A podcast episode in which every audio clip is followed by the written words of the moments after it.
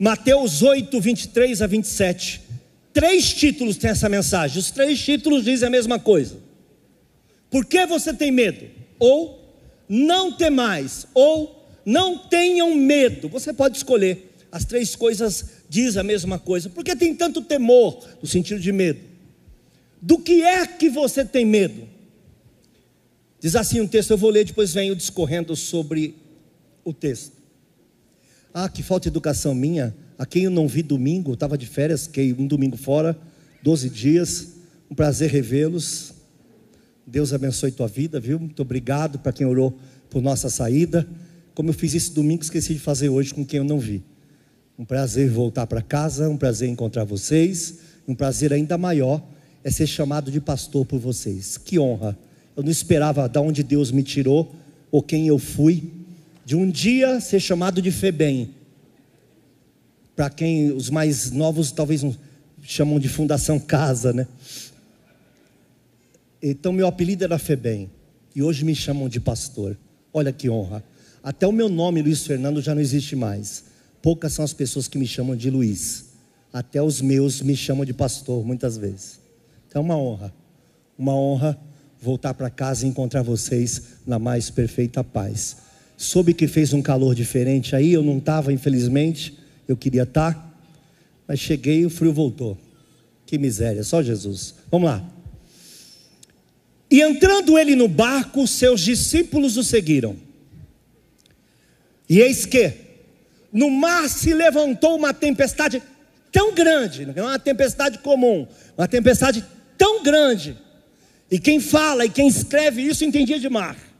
Tão grande que o barco coberto foi coberto pelas ondas. Ele, porém, estava dormindo. Fico imaginando as ondas passando por cima dele e ele descansando suavemente. Tudo isso tem um porquê.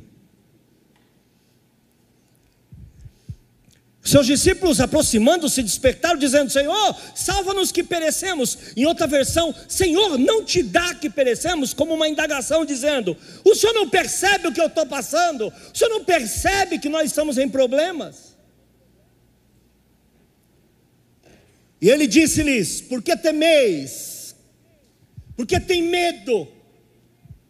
Não tenham medo, não temais. Homens de pequena fé. Então, levantando-se, repreendeu os ventos e o mar, e seguiu-se uma grande bonança. E aqueles homens se maravilharam, dizendo: Que homem é este? Em outra versão, quem é este? Que até os ventos e o mar lhe obedecem. Quem é este? Este.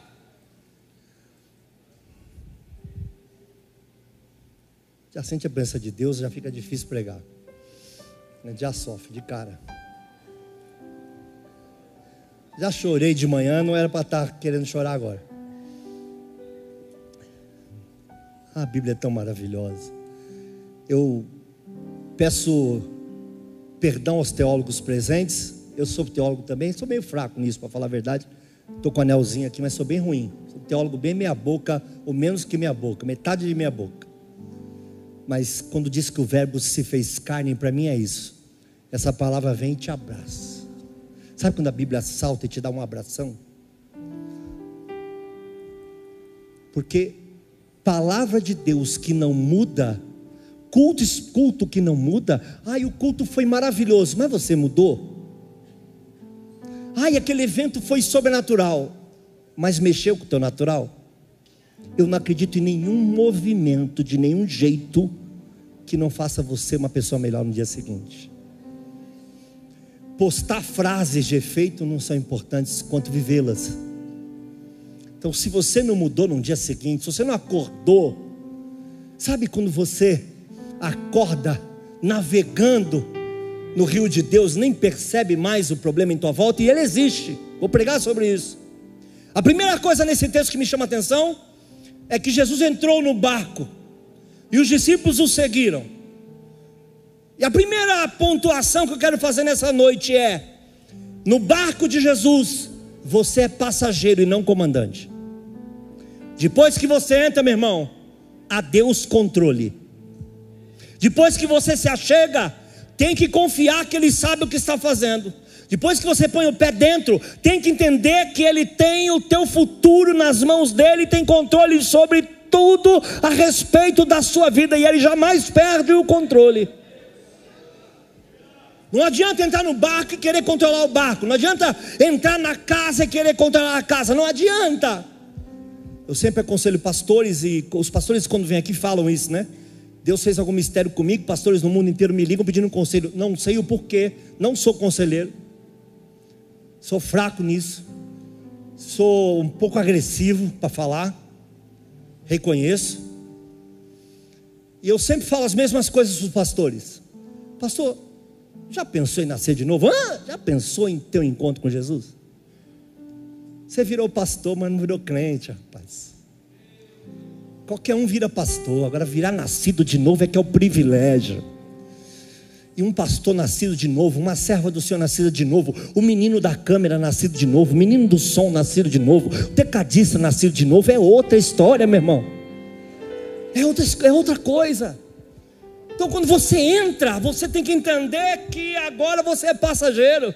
E alguns homens de Deus estão ensinando que você é o centro. Você não é o centro. Você navega num mar que não é teu, num barco que não é teu, e ele tem capitão. Não adianta querer controlar depois que acontece. Depois só deixa que o Espírito Santo vai te levar para e passo aos lugares onde Deus quer que você esteja, da forma que Deus quer que você esteja. E você vai dar fruto onde Deus te plantou. Então não queira controlar o que vai acontecer na tua vida. Eu vou falar muito sobre isso hoje. E a Bíblia diz que uma tempestade veio de repente. Ora, Homens do mar deveriam conhecer quando vem a tempestade, mas tem tempestade que também não está no teu controle, ela vem de repente. Subiu de uma forma assustadora. E aqui eu quero dar uma pausa, logo de cara. Crentes passam por tempestades. Nós temos um preconceito com quem passa a prova porque nós não entendemos o que é nascer de novo. Ai, como é que pode passar isso? Não é crente? Não, não, ai, eu não aceito passar por isso. Eu sou serva do Senhor. Homens de Deus e mulheres de Deus passam por tempestades, igual o ímpio. A diferença é que eu não passo sozinho, bendito seja o nome do Senhor. Eu tenho um acidente de carro, eu quebro o osso, eu me machuco, a vida me trai, a vida me machuca, eu passo circunstâncias que eu não queria. Sucesso com Deus não é deixar de passar problema, sucesso com Deus é entender que Ele está dentro do barco e Ele sabe conduzir do jeito certo, aleluia. Bendito seja o nome do Senhor. Crentes passam por tempestades. No barco de Jesus, irmãos, também tem problemas. Quando tudo em tua volta é problema, talvez o problema seja o centro, você, não a sua volta. No barco de Jesus você vai encontrar problema. Na igreja de Jesus você vai encontrar muito problema. Porque qualquer perfeitinho que tiver aqui, Deus vai levar, para evitar que perca o que recebeu. Você vai encontrar problemas em todos os lugares, isso não é importante. Você vai encontrar pessoas falsas, felizes, tristes, deprimidas, eufóricas, cheias do Espírito Santo ou bem longe do Espírito Santo.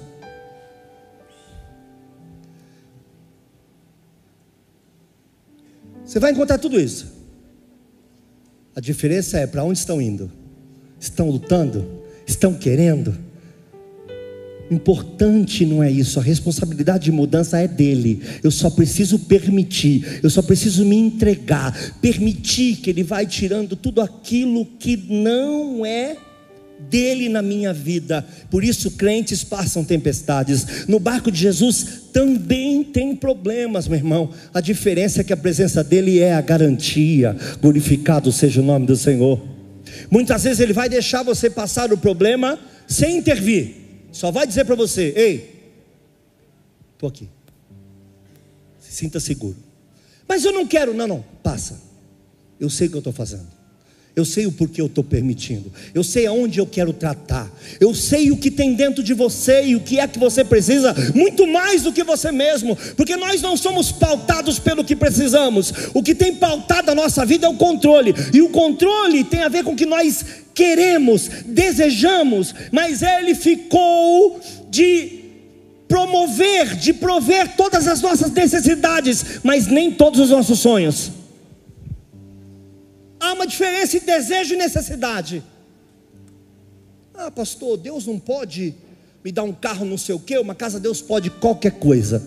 Eu sou a favor que você tenha liberdade de pedir a Deus qualquer coisa, desde que o centro do seu pedido seja Ele e a sua mudança.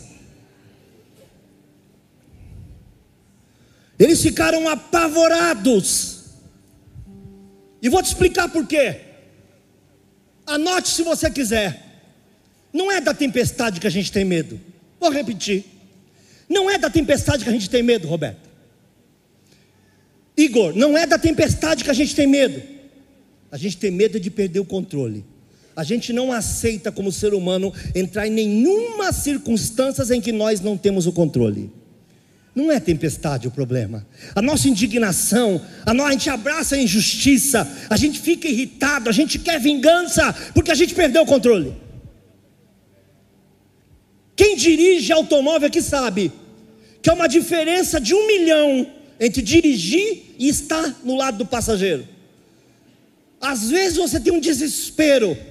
Os mais atentos nem conseguem dormir num carro onde tem um piloto e que você não confia. Uma coisa você está dirigindo. Se você errar, foi você que errou.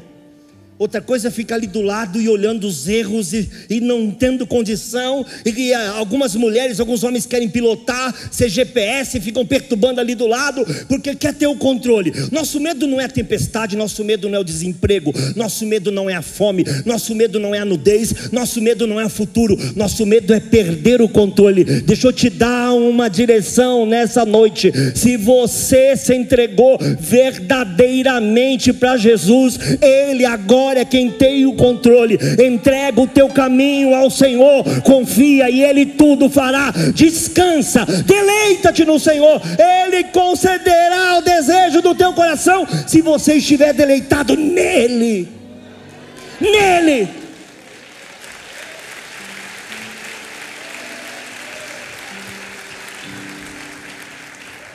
Perder o controle se assustaram, são pescadores, homem que conhece barco. É mais uma tempestade na vida de um barqueiro, é mais uma tempestade na vida de um piloteiro, é mais uma tempestade na vida de um comandante, só que nessa eles não têm o controle.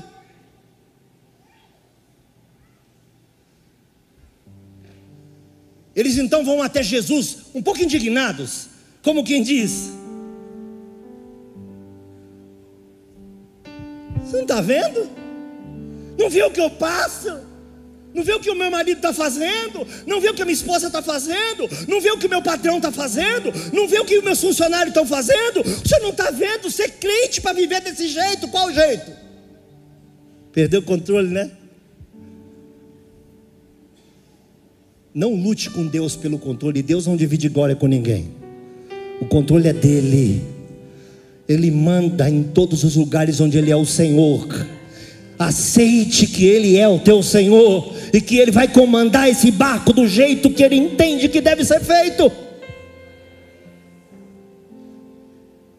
Aquela indignação com o diagnóstico é câncer. Senhor, eu não aceito. Senhor, eu aceito, mas eu repreendo. Se eu tiver que passar por isso, eu vou passar. Se esse câncer for porque o Senhor quer me levar para o céu, para o céu eu vou. Mas se não for, eu rejeito no nome de Jesus todo o mal contra a minha vida e te peço saúde. Porém, eu passo o que tiver que passar, sabendo que o Senhor tem o controle. Quando eu estava na minha casa, a minha esposa veio com uma demanda Ah, fulano de tal não está mexendo mais as pernas, a perna.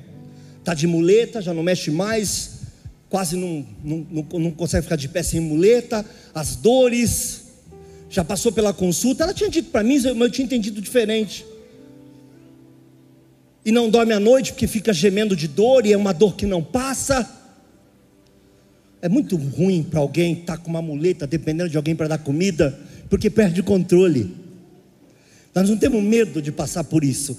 Nós temos medo de que alguém tenha que nos auxiliar e a gente perca a autonomia, a gente perca o controle. Aí eu disse: Vamos ligar para ele agora, fazer uma oração. Uma oração simples, mas uma presença de Deus. E eu perguntava como é que ele estava do outro lado, e ele não conseguia responder porque não parava de chorar. E ele dizia: Eu não sinto mais dor, eu não sinto mais dor, eu estou caminhando, eu estou caminhando, eu voltei a caminhar, eu estou tão feliz, eu voltei a caminhar. Não falei nada para minha esposa, desliguei o telefone, minha esposa chorando, ele chorando, todo mundo chorando. Eu não choro nessas horas, eu penso. Aí me veio na cabeça: então todo esse tempo de sofrimento era só repreender?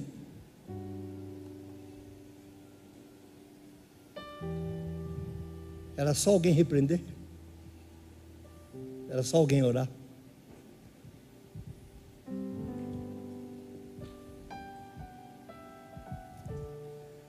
Nós vamos aprender muitas coisas hoje, eu espero. Jesus se desperta. Jesus se levanta. Você já se perguntou por que ele estava dormindo no mar? Quem já fez essa pergunta? Por que ele estava dormindo se as ondas estavam passando por cima dele? Quem é esse que ele também, não só quem é esse que repreende o mar, mas quem é esse que consegue dormir numa tormenta no meio do mar, com onda caindo pela cabeça, passando pelo seu corpo, nem a água estava acordando ele? É porque ele sabia. Ele sabia que o controle era dele. Então perguntaram para ele, mais ou menos a pergunta foi assim, pastor Paulo, como é que o senhor pode dormir no meio de um negócio desse, a gente está perecendo? Era como se ele dissesse para eles: vocês nunca tiverem risco, vocês nunca iam perecer vocês nunca tiveram sua integridade em risco, nunca houve um momento que houve uma ameaça contra vocês. Eu nunca deixei de estar aqui. O controle não é do vento, o controle não é da onda, o controle não é do mar, o controle é meu.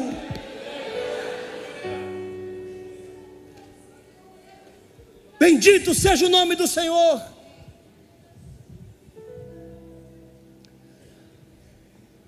Agora na Bolívia, nós estávamos ministrando, e no final tinha uma senhorinha ali na cadeira de roda. Perguntei para ela o que, que ela tinha, ela disse que fez uma cirurgia, alguma coisa eu entendi, outra não. Estava com muita vergonha de falar, ela estava falando meio entre os dentes, meio. Descobri que ela tinha três meses só de fé, tadinha. Eu perguntava se ela tinha fé para ser levantada da cadeira de roda. Ela olhava assustada, que é tudo que ela não queria, estava com medo. Parece que a prótese por dentro que colocaram não estava não estava consolidando.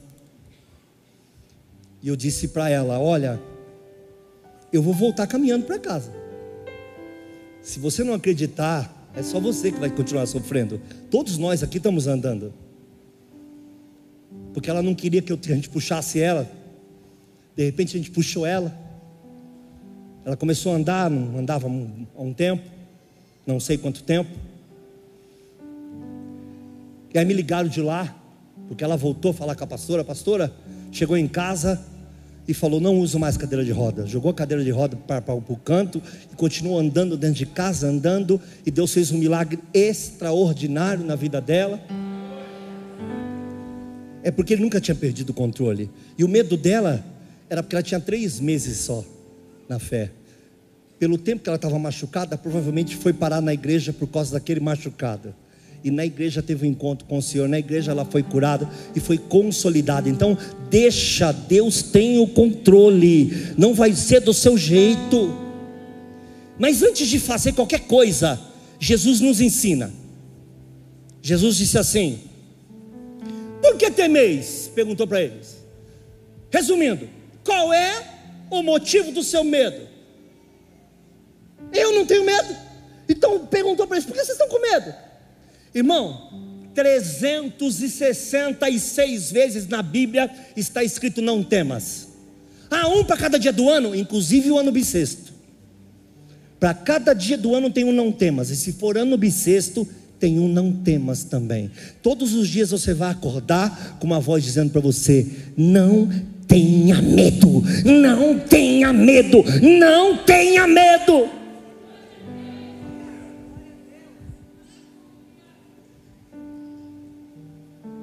Tipo de pergunta é essa que Jesus faz? Dá até vontade de responder. Diz aí se tu não tem vontade de responder. Mais ou menos assim, ué. Por que, que eu estou com medo?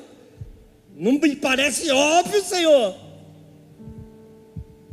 Não foi o que as, as irmãs de Lázaro disseram para ele? Morreu, mas se tu tivesse vindo, quer dizer, só morreu por culpa tua. E ele quis dizer para elas: não importa se morre ou não, eu vou ressuscitar, eu vou fazer ressurgir, eu sou a ressurreição e a vida. Quem acreditar em mim, ainda que morto, viverá. Fala do corpo, mas também fala da vida eterna. Se não ressuscita embaixo, vai renascer lá em cima com ele por toda a eternidade. Bendito seja o nome do Senhor. Que pergunta é essa, você diria? E ele responderia: Estou te perguntando porque eu te disse que eu estava no controle. Se vocês olharam para mim e viram que nada me assusta e vocês são meus discípulos, a pergunta volta: Por que vocês têm medo? Eu separei pequenos textos. Eu não sei se eu vou ter tempo de falar tudo, mas em Lucas 8:50 não precisa nem colocar, tá bom? Eu vou tem muita coisa para falar. Deixa eu ver aqui. Se vai dar tempo de fazer tudo. Pode pôr, Lu, vai dar tempo, vai dar tempo, vai dar tempo. Jesus, porém, ouvindo, respondeu-lhe dizendo: Não temas. Mas agora ele não disse só não temas. O homem tinha perdido alguém na sua vida. O homem tinha uma pessoa morta na sua vida, e alguém vem para ele e fala: Não temas. A filha dele morreu. Não temas, crê somente. Ah, mas então por que, que o meu não foi ressuscitado? Nem todo mundo vai ressuscitar. Teu tempo é chegado, é chegado. Mas ele tinha avisado aquele homem que ele ia resolver o problema. Quando vieram dizer para aquele homem: Olha, não, não, não, atrapalhe mais a vida dele, sua filha está morta, ele falou: Não, não, não, não, olha para mim, esquece o que as pessoas estão falando, esquece a voz desses homens dizendo que tua filha morreu, olha para mim, não tenha medo, apenas acredita. A fé, irmãos, acaba com medo, bendito seja o nome do Senhor, porque a fé, a fé é uma rede espiritual que você deita para se encostar com uma aguinha de coco, sabe? Você está flutuando ali, acreditando que tem uma corda segurando, você está flutuando, naquele momento você não tem o controle. Assim é a fé, a fé te faz descansar no colo do Senhor. Aqui ele fala para um homem angustiado que teve uma perda muito grande: não temas, crê somente. Ah, mas eu perdi. Não temas, crê somente. Ah, mas morreu. Não temas. As pessoas morrem. Nesse caso, ressuscitou. Alguns casos não acontecerá. Mas ele sabe o que está fazendo. E ele vai dizer: Não temas, acredita em mim. Olha para mim. Numa outra circunstância, numa outra ocasião, ele fala para um grupo seleto. Olha só o que diz Lucas 12, 31, 32. Ele agora fala para um outro grupo, um grupo mais privado. Buscai antes o reino de Deus e todas essas coisas vos serão acrescentadas. Não temas, pequeno rebanho. Mais ou menos assim, não temas, ovelhinha não temas, pequeninos, não tenham medo. Porque o vosso Pai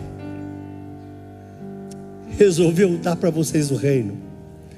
A vosso Pai agradou dar-vos o reino.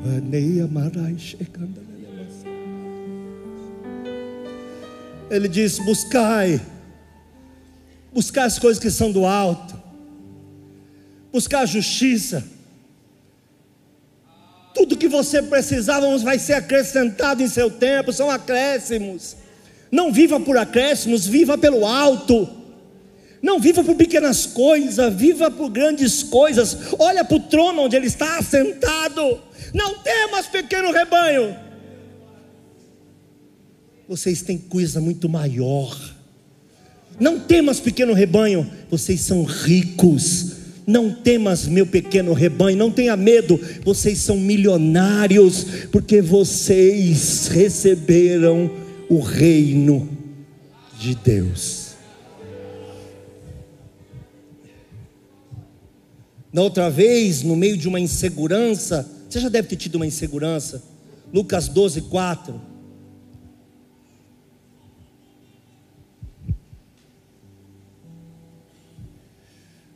Digo-vos, amigos meus, não temais os que matam o corpo, depois não tem mais o que fazer. O que ele está dizendo? Não tem medo se alguém faz alguma coisa com o seu corpo eles só podem parar aí. Eu posso levar para um outro lugar. Eu tenho o poder de te levar para um outro lugar. E grandes, a Bíblia diz que grandes serão as surpresas naquele dia. Glorificado seja o nome do Senhor. Bendito seja o nome do Senhor. Aleluia. Você vai passar momento de insegurança, meu irmão. Você vai ter medo, pelo diagnóstico, você vai ter medo por uma imagem, você vai ter medo por uma circunstância, você vai ter medo. A vida é assim, existem momentos são difíceis. A vida é assim.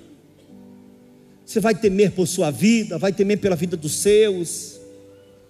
Vai fazer chantagem celestial, que é assim: Senhor, toque em mim, mas o meu filho não. Senhor, toque em mim, mas no meu marido não. Toque em mim, eu aceito, mas na minha esposa não. Não é uma questão de Deus tocar ou não tocar. A vida é a vida, acontecem coisas. Isso faz parte do equilíbrio de todas as coisas. Por que você está com medo do amanhã? Você está com medo de viver? Tem gente que vive, vive com medo de tudo, tem medo de andar, mas tem medo de ficar parado. Tem medo de ir para frente, mas tem medo de ficar para trás. Tem medo de se desenvolver e tem medo de ficar mirrado. Tem medo de largar e tem medo de pegar. Tem medo do amanhã, tem medo do hoje, medo, medo, medo, medo. Não temas. Entrega a tua vida para mim, verdadeiramente. Entrega o teu caminho para mim, eu cuido. Eu te oriento. Minha palavra será vida na tua vida. Não tenha medo. Não tenha medo. Sabe, irmãos? Mas ele também faz, fala uma coisa que me assusta. Ele diz assim: Por que temeis, homens, homens de pequena fé? Isso me assusta. Que ele está dizendo, sabe? Teu medo é a ausência de fé. Você não está com medo, você só não está acreditando. E quem não acredita teme. Tem medo aquele que não acredita que será guiado pelo bom pastor. Tem medo aquele que não acredita. Por que, que alguns cristãos no passado eram incendiados, mortos, perseguidos?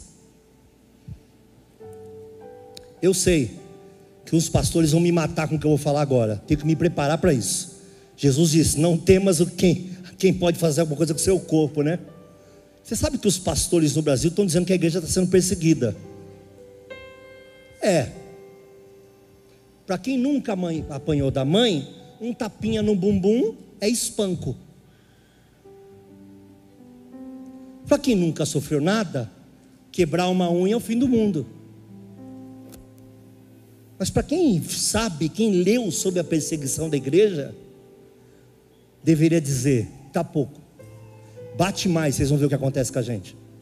Vem para cima, persegue, vocês vão ver o que acontece com a gente na história do mundo, todas as vezes que houve um problema ou qualquer problema com a igreja, a igreja virou a igreja, cresceu muito mais, ficou mais madura, ficou mais forte, caiu para o joelho, veio por oração, se, se dedicou à santificação, que é a separação total a Cristo. Então ele diz: Olha porque vocês têm medo, homens de pequena fé? Ele diz a causa: a causa do seu medo é a ausência da crença de que eu sou o Senhor da tua vida, de que eu cuido da tua casa, de que eu sei quem você é, de que eu tenho todo o controle sobre a tua vida e a tua casa. Não tenha medo, homem de pequena fé. Jesus está dizendo que esse medo é ausência de fé. É. Eu não vou entrar por essa, por essa porta, mas a ansiedade, não estou falando de uma ansiedade de aceleração. Estou falando daquela ansiedade que você fica preocupado com amanhã, as contas, não sei o que, e tal, tal, tal. A Bíblia diz: quem crê não se apressa. Vou repetir: a Bíblia diz: quem crê não se apressa. Está se apressando? Não está crendo entre desespero, eu vou não sei para onde, que eu vou mudar, que eu vou fazer, que eu saio do emprego, eu vendo tudo, eu vou para o interior, eu vou para o exterior. É. Deus é Deus de perto e de longe. Se não é de perto, não adianta ir para longe, viu, meu irmão? Não acredita num Deus que está perto, fugir não é recurso, fugir não é uma opção.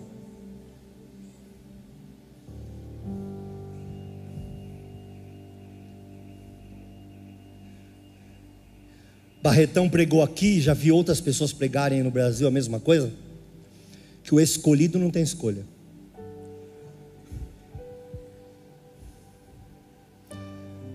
Ele diz que esse medo que eles estão sentindo é falta de fé. Estavam do lado de Jesus.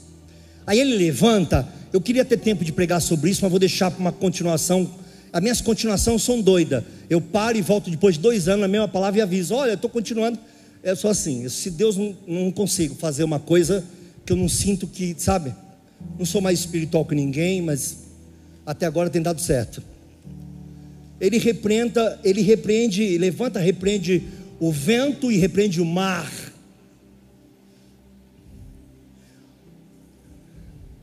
A Bíblia diz mais, diz que ele repreende os ventos, o mar. Por que, que se repreendesse só os ventos, não resolveriam a tempestade? Por que não repreendeu o mar, não resolveria a tempestade? Porque a tempestade era dupla: era embaixo e em cima. Às vezes a tempestade vem, e meu irmão, quem é provado sabe que quando você está numa prova, é bom nem tocar em nada, vai dar errado. Vai dar errado. Quando você está numa prova, uma boa prova, uma prova boa, de qualidade, uma delícia de prova, eu costumo dizer que é aquela que o pão, o único pão com manteiga que tem na casa, cai com a manteiga para baixo. Tudo que tem no chão ele pega. A boa prova, né? Não é qualquer prova, a boa. É aquela que você fala, vou ficar parado, dá errado, vou andar, dá errado, vou falar, dá errado, vou ficar quieto, dá errado. Qualquer coisa que você fizer é mal interpretado. Aí é ventos e mar balança o teu chão, presta atenção no que eu vou falar. Balança o teu chão e balança o teu céu.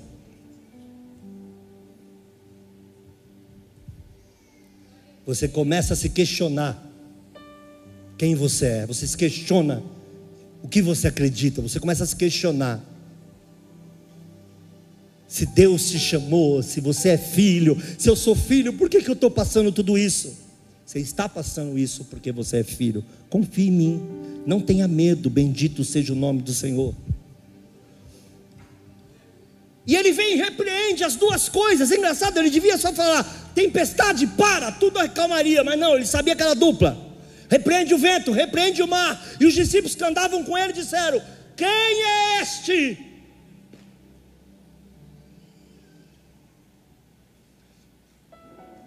Mas tem uma coisa: eles não disseram quem é este que repreende tempestade, Priscila. Não disseram isso. Quem é esse que, que repreende vento? Quem é esse? Não, não, não. A indagação foi muito mais profunda do que a gente tem pregado há anos. Muito pior, no bom sentido do que a gente tem falado. A palavra não diz isso. Que ele repreendeu o vento? Não, a pergunta dos discípulos não tem a ver com a repreensão do vento e da tempestade. A indignação dos discípulos é: por que, que eles obedecem? Ele repreende, eu repreendo, você repreende, ele repreende, nós repreendemos, vós repreendeis, mas por que é que eles obedecem? Duas grandes forças da natureza subjugadas pela palavra de um homem.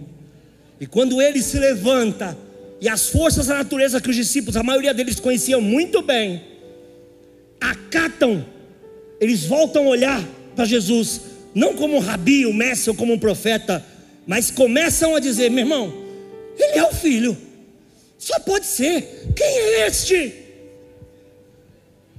Porque o mar obedeceu e o vento obedeceu, e não dá para subjugar o mar, não dá para subjugar o vento. Se eu perguntasse quem é esse, o que, é que você responderia? Quem é? Quem é esse? Quem? Quem? Você. Você é essa pessoa. Pastor, o senhor está louco? Não. Ele, antes de repreender o vento, ele diz aos discípulos: Vocês poderiam ter feito.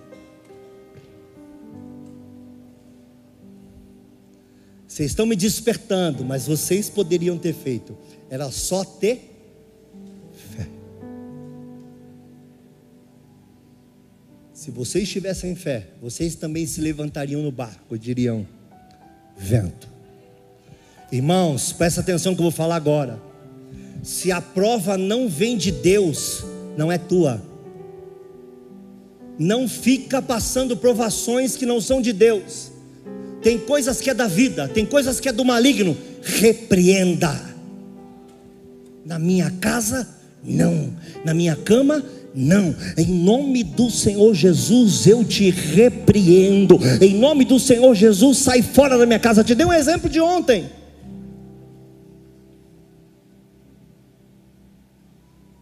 Eu estava vindo no meu carro, meu celular tocou, e era um grupo de oração de uma igreja conhecida. Pastor Luiz, estamos precisando de uma ajuda. Encostei o carro.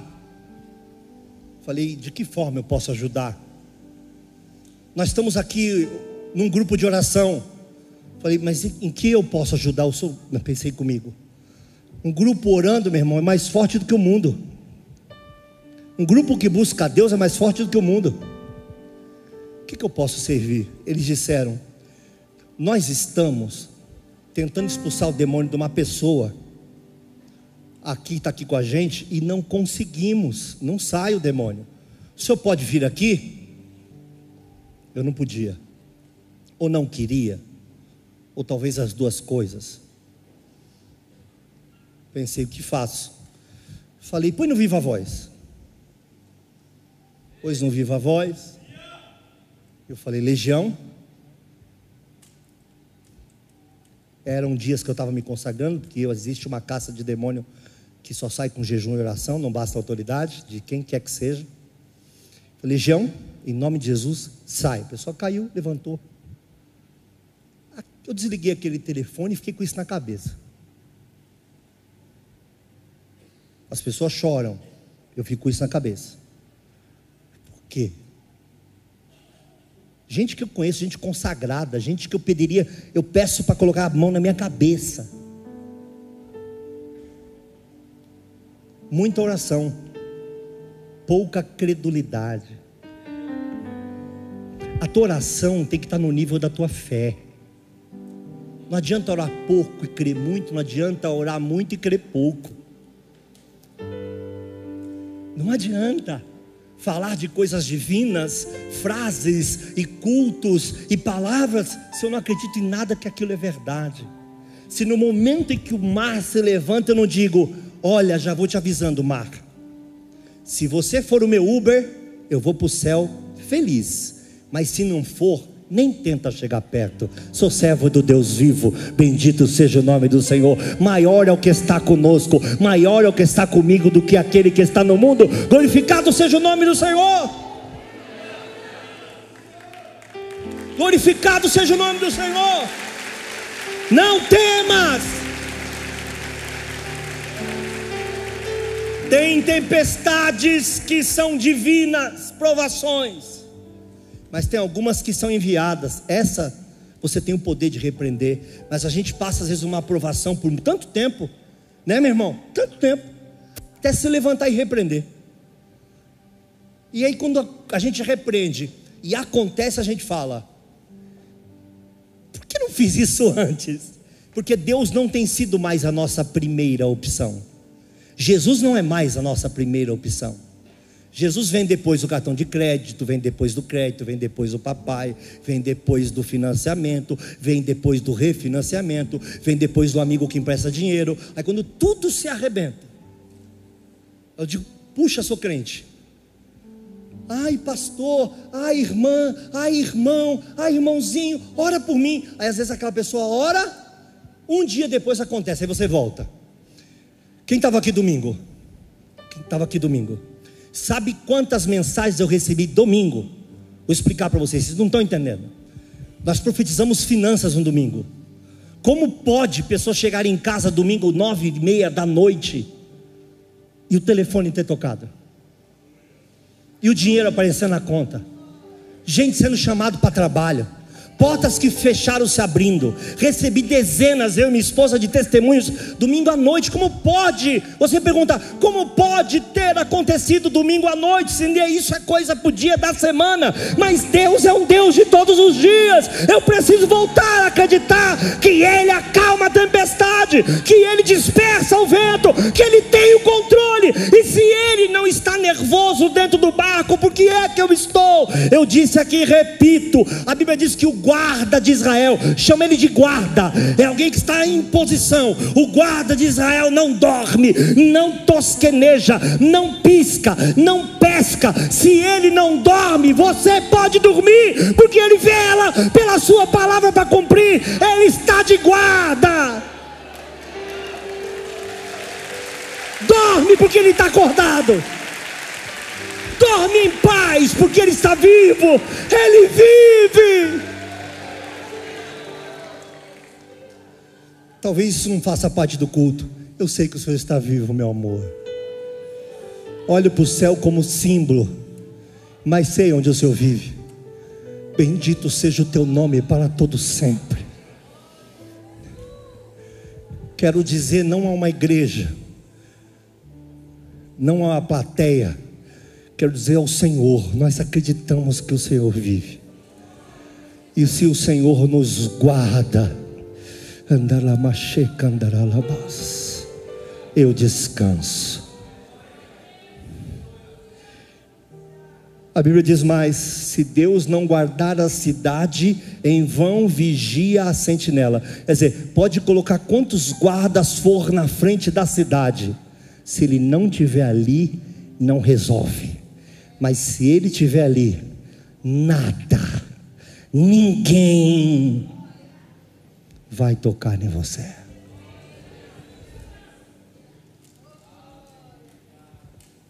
Agora, o texto tem outro mistério esse texto. Eu vi tanta coisa nesse texto que eu nunca vi. Deixa eu compartilhar com vocês algumas coisinhas. Volta para mim, último versículo lido, por favor.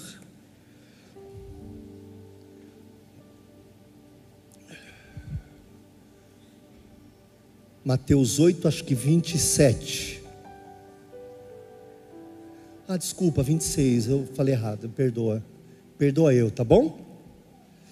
E disse-lhes: Por que temeis, homens de pequena fé? Então levantou-se, repreendeu os ventos e o mar. O que aconteceu depois? O mar não voltou a normal. Não houve uma repreensão apenas da tempestade e do mar, pastor Josué. Porque senão o mar apenas voltaria ao normal, com suas ondinhas, com suas marolinhas, com o mar. O mar é o mar, o rio é o rio.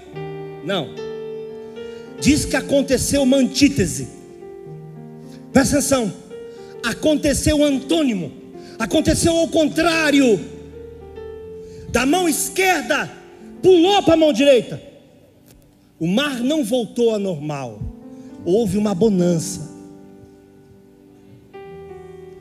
Houve uma paz assustadora que excede qualquer entendimento humano. Aquilo virou um lago de paz e de bênção e de presença de Deus. Glorificado seja o nome do Senhor. Aleluia! Bendito seja o nome do Senhor.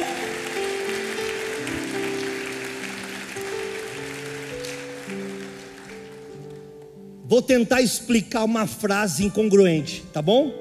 Vou tentar.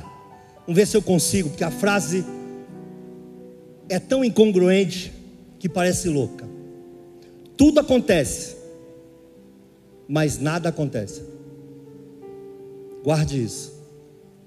Aconteceu, é fornalha, é fogo. Se queimou? Não, nada aconteceu. Tudo aconteceu, você foi jogado numa fornalha, senhor Sadraque, Mesaque, Abidenego. O senhor foi, foi aquecido a fornalha, Letícia, muito sete vezes mais. Mas tudo acontece, mas nada acontece.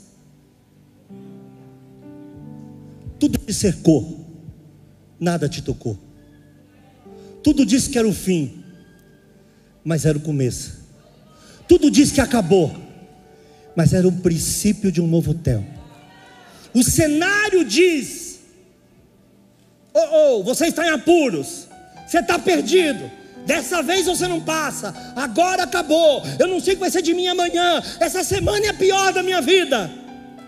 Aí depois você passou pela semana, você falou: Ué, parecia que seria, mas não foi. Tudo acontece, mas em Cristo, nada acontece. Tudo diz que será, tudo mostra que será. Mas no fim a Bíblia diz que ele dá o fim que nós pensamos e que ele pensou para nós. Não tenha medo. Eu pedi para um pastor orar pelo meu casamento. Parece que faz tempo, né? E ele perguntou para mim: por que eu? Eu falei: porque você é o símbolo de alguém abençoado para mim. Tudo bem. Traduzir para qual idioma? A Siri está falando comigo. Apareceu aqui árabe, mandarim. E se ficar quieta? Pronto. Teve uma atualização, o bicho começou a falar comigo aqui. Viu? É bom ter o controle, né? Você só faz. Tu, apaga a miséria. E ele perguntou: Mas por que, eu sou abençoado? Porque teu casamento é um, uma inspiração para mim. Ele era rico? Não. Era um policial militar que ganhava o suficiente apenas para viver, como muitos policiais militares. Chega a ser indigno que eles recebem. E quando ele orou por mim e por Né, ele disse assim: Não espere o mar vermelho abrir porque o mar vermelho abriu uma vez apenas. Na segunda vez, quando foi abrir o Jordão, ele exigiu que se colocasse o pé. Você já tem um exemplo de que o mar abre. Agora faça alguma coisa com isso. Vai lá e você põe o pé. Quando você colocar o pé, a água abre. Então ele disse: Não tenha medo de antecipar o seu casamento. E nós antecipamos. E fomos muito, muito, muito, muito exageradamente abençoados e prósperos. E essa bênção está sobre a nossa vida há muitos anos. E se Deus permitir, não vai sair. Vocês estão entendendo? Acredita, meu irmão, vai acontecer. Acredita, será um novo tempo. É praticamente uma continuação da administração de domingo. Por que, que você tem medo? Porque você está com medo de quê? Porque quando você eu até entendo que alguém aqui tenha medo. Deixa eu terminar essa palavra, peraí. Eu até entendo que alguém aqui tenha medo. Ai, a Ivna, a Ivna está com medo de não sei o quê. Já viveu isso antes? Não, eu entendo.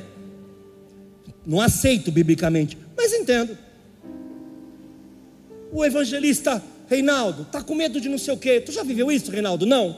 Eu entendo. Embora a Bíblia diz que ele está errado e eu estou errado. Eu estou com medo de algo. Eu já vivi isso? Não, eu entendo. Mesmo não aceitando que o Luiz Fernando esteja com esse medo, é humano. Mas quem já viveu milagre, não acreditar no próximo milagre é uma afronta a Deus. O mínimo que você pode fazer é invocar o Deus do passado como hoje. O mínimo que você pode fazer é dizer para Ele: ainda que o Senhor não faça, eu sei que o Senhor já fez, o Senhor pode fazer outra vez. É o mínimo que a gente pode dizer para Ele. O Senhor já cuidou de mim uma vez. Agora tem gente que Deus cuida dele 50 vezes. E ele tem medo de novo. Tem, eu vi uma, uma eu, eu ministrei uma vez, há muito tempo atrás, e vou repetir. No meio pentecostal, quando Deus fala muitas vezes com uma pessoa, nós glorificamos a Deus, porque achamos que essa pessoa, pastora Daisy, é uma pessoa de unção. Deus fala com ele toda hora. Para mim, é só mais um menino na fé. Que Deus precisa ficar reafirmando ele a cada cinco minutos, porque ele não acredita em nada. Que se acreditasse, Deus não precisava confirmar a cada dez minutos. Pastor, então como deve ser a fé? Aí segura aí, põe um cinto de segurança que vai ser bravo agora. Está preparado? Imagine a fé de um batista tradicional que nem acredita em batismo com o Espírito Santo, nem acredita em voz de Deus. O cara é um médico, eu conheci um assim, estou citando. O cara é médico, fechou três consultórios e foi para a missão. Por quê? Porque ele acreditou que Deus estava falando com ele. Ficou 50 anos na missão, voltou e se aposentou. Nunca ouviu voz nenhuma.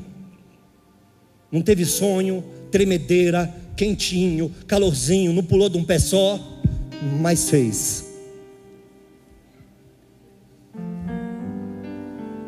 Qual é a fé que eu quero?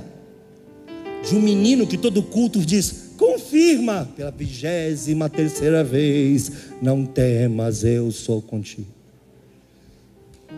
Ou de alguém que diz assim: ele faz, porque a Bíblia diz que ele faz. Ponto final. E se ele quiser falar comigo, é conversa de pai para filho. Bendito seja o nome do Senhor. Se ele quiser confirmar, é pela vontade dele. Mas eu não seria o menino que ficarei perguntando a cada cinco minutos. Eu estava aconselhando um pastor, e esse pastor disse assim para mim: um homem de Deus, um querido, mas é um menino. Ah, mas é um pastor novo? Não, está 20 anos pastoreando, é muito menino. Ele disse assim: Sabe, eu tenho perguntado para Deus o que Deus quer de mim. Falei, ué, Está pastoreando há 20 anos. Não, mas aonde Deus me quer? Aonde Deus te quer? Você está aí.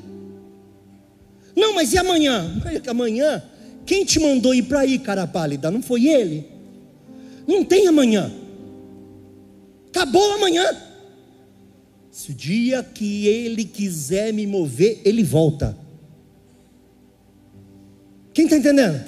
O dia que ele quiser me tirar da posição que me colocou, ele disse para mim: eu não preciso ficar perguntando com medo, com ansiedade, achando que eu tenho controle, que não tenho controle sobre todas as coisas e usando o nome de Deus. Foi Deus que me mandou.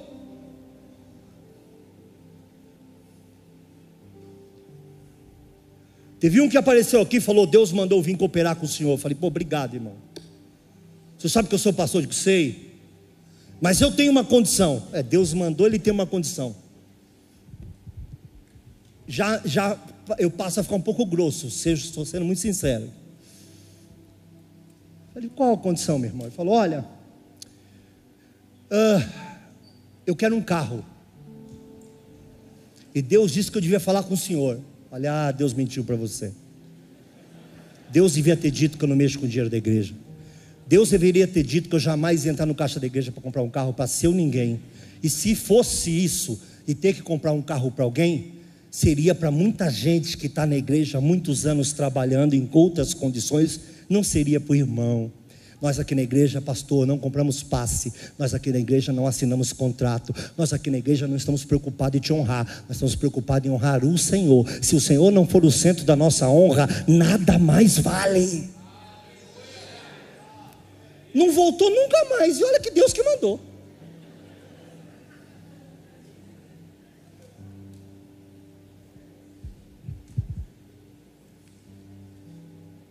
Não tenha medo.